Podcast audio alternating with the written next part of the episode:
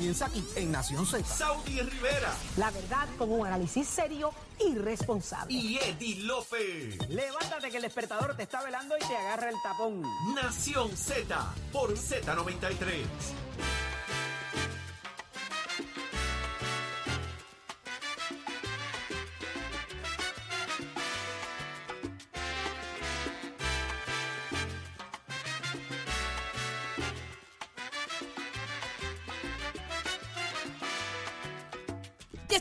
Regreso en Nación Z por Z93. Audi Rivera es quien te habla junto a Jorge Suárez, Eddie López, Achero en los controles, Nicole en la producción. En tiempo y tránsito está Pacheco en la dirección. Allá está. Raúl. Esto es un combo completo. Un combo completo. Señores, 622-0937 es el número a llamar. Eh, seguimos hablando del asunto de los alcaldes. Aparenta ser que los alcaldes se cansaron ya de las excusas y del atropello que se ha tenido, ¿verdad? Eh, administrativamente con ellos ante la eliminación de fondos y, mil cosas más.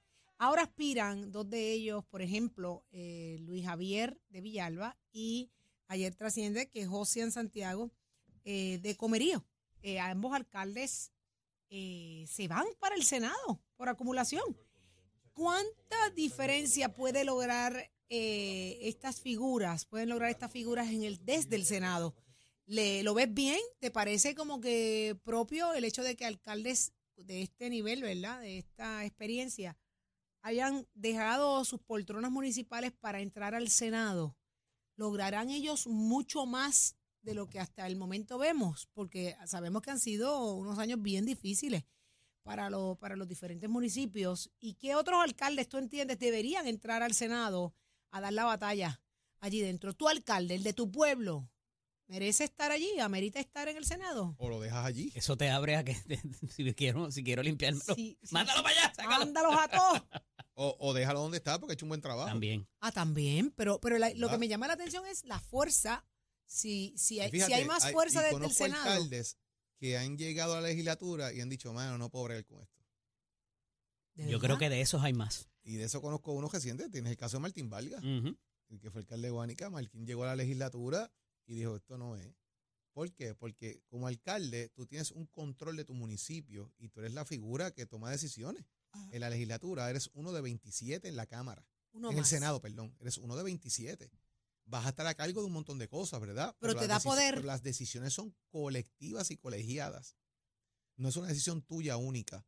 Y eso en gran medida, pues los municipios reside un poder mayor, en gran medida, aunque son más los alcaldes, reside un poder mayor. En el Senado son menos, ¿verdad? Son 27 solamente en todo Puerto Rico.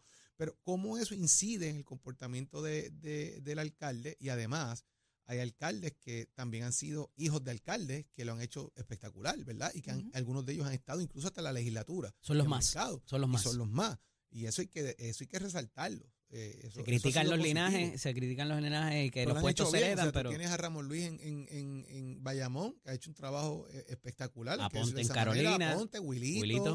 O sea, tienes gente que ha seguido una tradición eh, de linaje que lo han hecho bien. Y eso, pues, uno lo- hay que reconocer los dos partidos políticos. Ahora, ¿cuánto es que aporta el brinco a la legislatura? ¿Cuán preparados están los alcaldes a ceder en gran medida también proceso de poder a convertirse entonces en trabajar en un asunto como lo es la legislatura de Puerto Rico y, y todas las legislaturas, ¿verdad? Que en gran medida son entes colegiados de decisiones colectivas, de mayorías, que no necesariamente tu forma de pensar sea la que se imponga. Eh, y, y, y si José tiene un norte definido, ¿verdad? El tema de la descentralización, pues sí, es la legislatura que hay que hacerlo, definitivamente. Pero hay que ver qué piensa la gente de esto, Saudi. 622-0937. Eh, ¿Qué alcaldes tú entiendes tienen esa fuerza? Pero, pero pregunto yo, el que hayan alcaldes de este nivel como lo es Josian, como lo es Luis Javier, un José Luis Dalmau, que no es alcalde, pero tiene un conocimiento brutal de lo, cómo corren los trabajos Muchos años ahí. en el Senado, muchos años presidi- y, y presidente. Eh, ¿No le da una fortaleza mayor a- a- al Senado para luchar contra, contra quiénes? es que eres uno en 27. O sea, eh, vuelvo a lo que decía ahorita. O sea, Sí, pierdes, tienes que convencer. Ese, ese, que ese ha sido el gran error de los partidos nuevos, tanto el Proyecto Dignidad como el Movimiento de Victoria Ciudadana, que para la grada, antes de comenzar sus, eh, sus escaños, de tomar sus escaños, decían, yo voy a convencer a todo el mundo, yo tengo un programa de gobierno tan bueno que a todos los, a todos los 78 legisladores los voy a convencer para que hagan lo que nosotros proponemos. Ahí está el resultado. Se llama Mm. reality check. Exactamente. Wow. Con guitarra es una cosa y con violín es otra.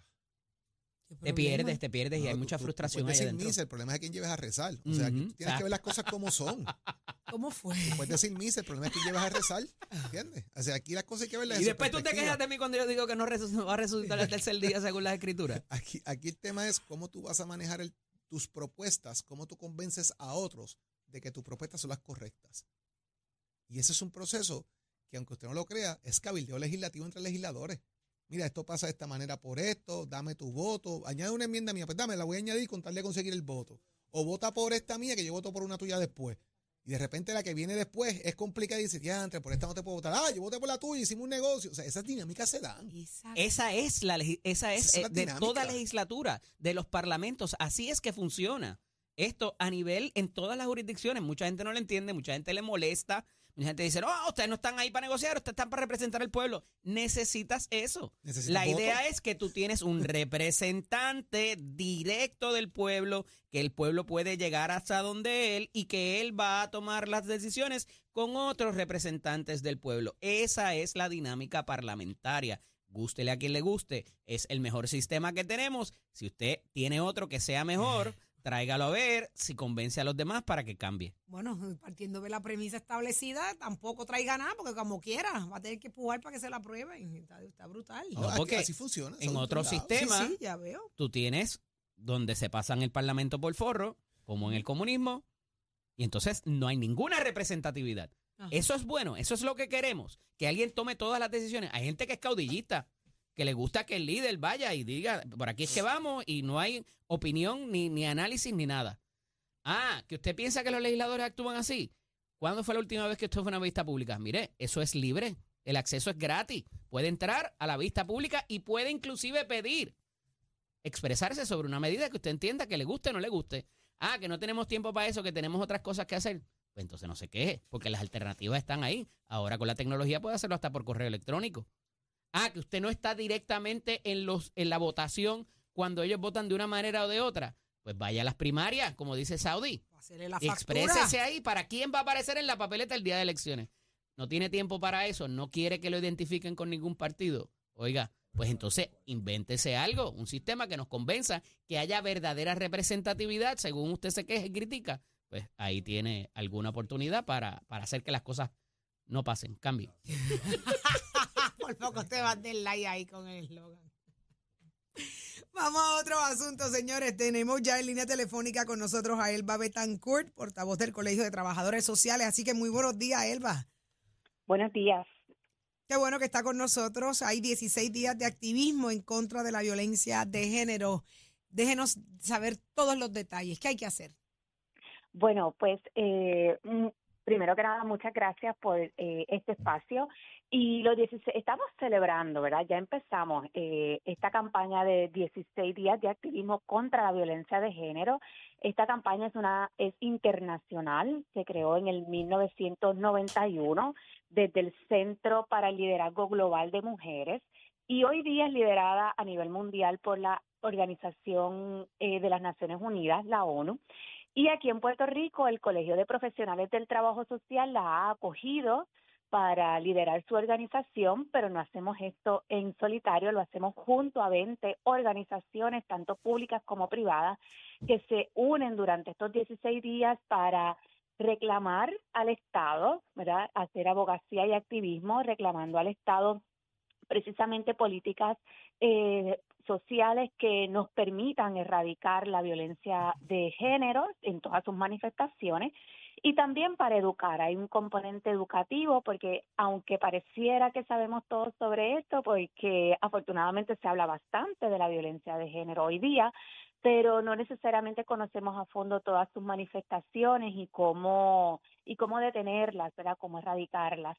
Así que estos 16 días comienzan siempre, todos los años, el 25 de noviembre, día que la las Naciones Unidas lo ha nombrado como el día para la erradicación de las violencias hacia las mujeres, y termina el 10 de diciembre, que es el Día Internacional de los eh, Derechos Humanos.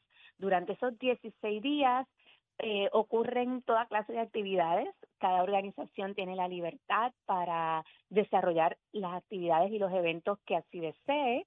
Hay actividades, han habido actividades presenciales, híbridas, virtuales, manifestaciones, boceteo, conferencias, charlas, cineforos. Hay toda una gama de actividades que realizan las organizaciones y el evento cumbre, ¿verdad? Si usted piensa que ya está tarde, no está tarde, puede celebrar junto a nosotros y nosotras eh, y puede seguir eh, haciendo activismo y educándose.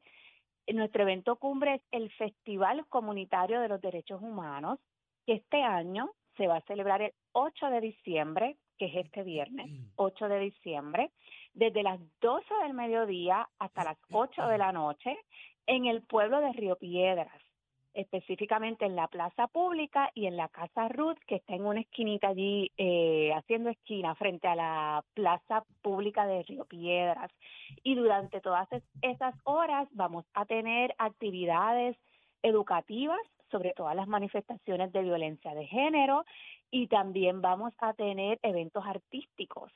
Y este año el festival coincide con la celebración de los 40 años de la organización Amnistía Internacional, así que también vamos a estar celebrando la gesta de esta organización que a nivel mundial vela y por los derechos humanos, y denuncia las injusticias y las violaciones de los derechos humanos.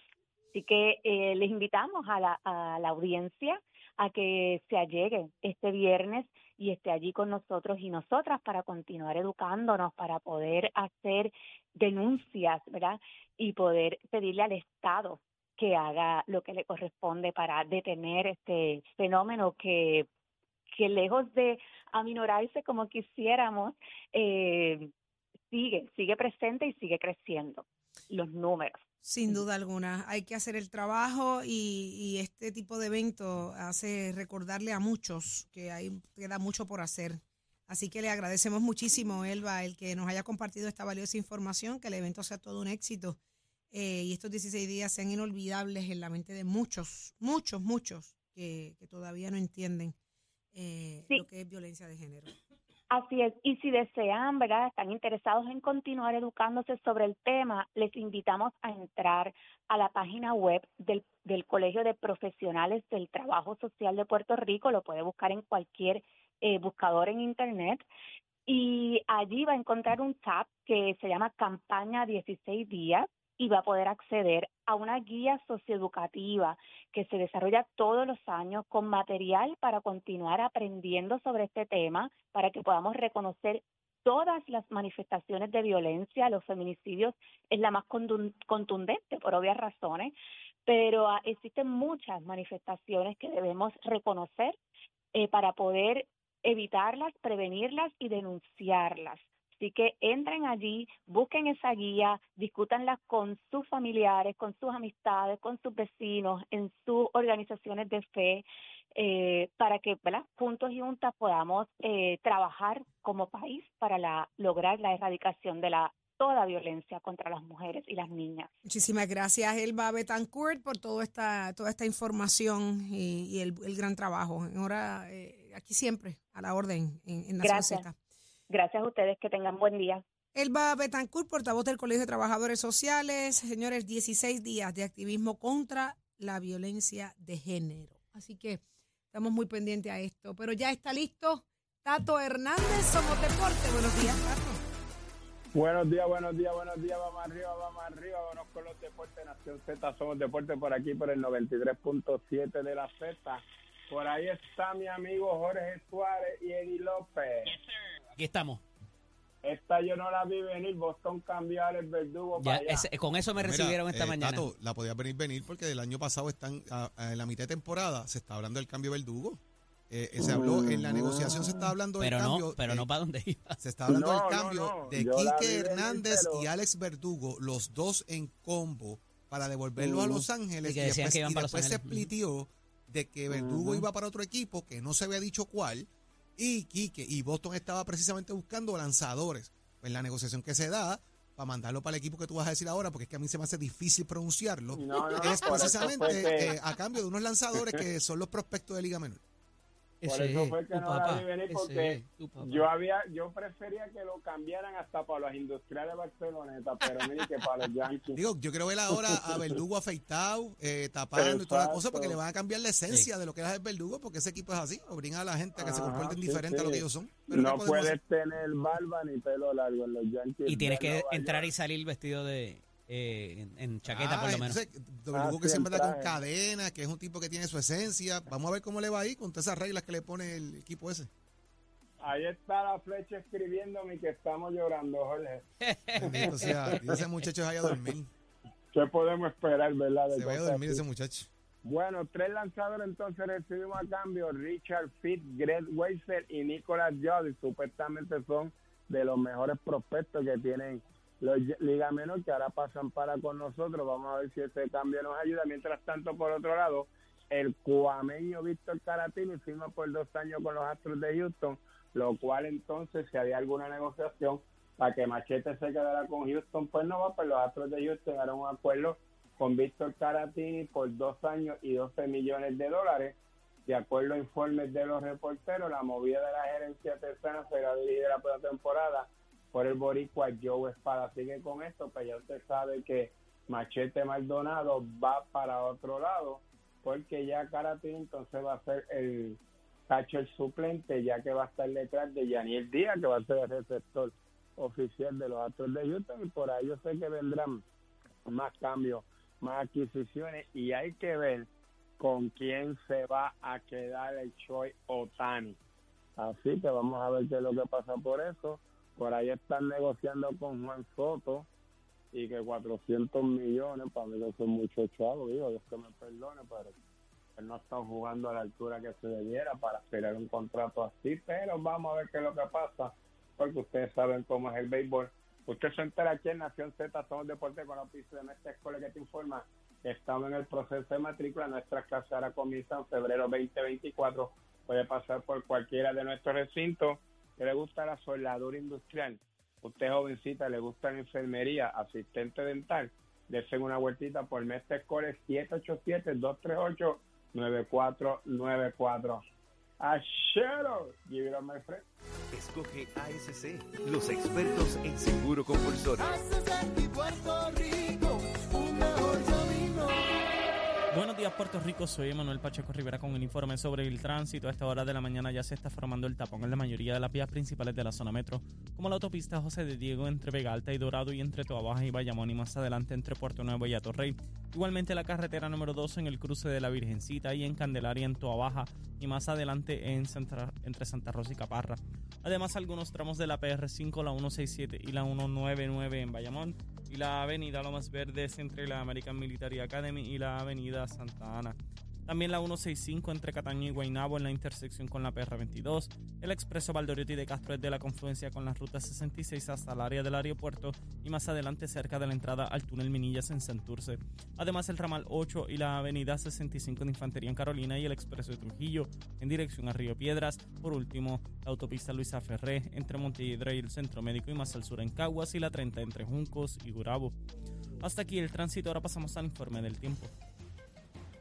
Para hoy miércoles 6 de diciembre, el Servicio Nacional de Meteorología pronostica para todo el archipiélago de Puerto Rico un día principalmente ventoso, soleado y cálido. Sin embargo, se esperan algunos aguaceros pasajeros en el este y en la tarde algunos chubascos para el sur.